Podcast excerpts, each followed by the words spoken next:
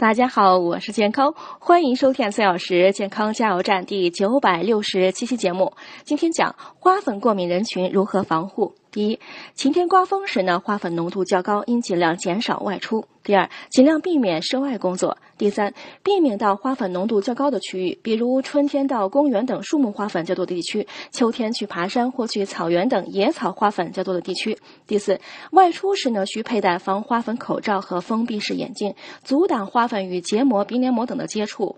从室外回来后，应清洗面部、鼻腔、眼镜等沾有花粉的部位。第五，每晚睡前要洗澡，以除去身体其他部位沾有的花粉。第六，为避免花粉飞入，在车内呢关好车窗，晚间睡觉时关好门窗，有条件者可安装空气净化器，避免夜间花粉在卧室中浓度过高诱发症状。第七，勿将衣服晾晒在室外，以防止花粉附着在衣服上。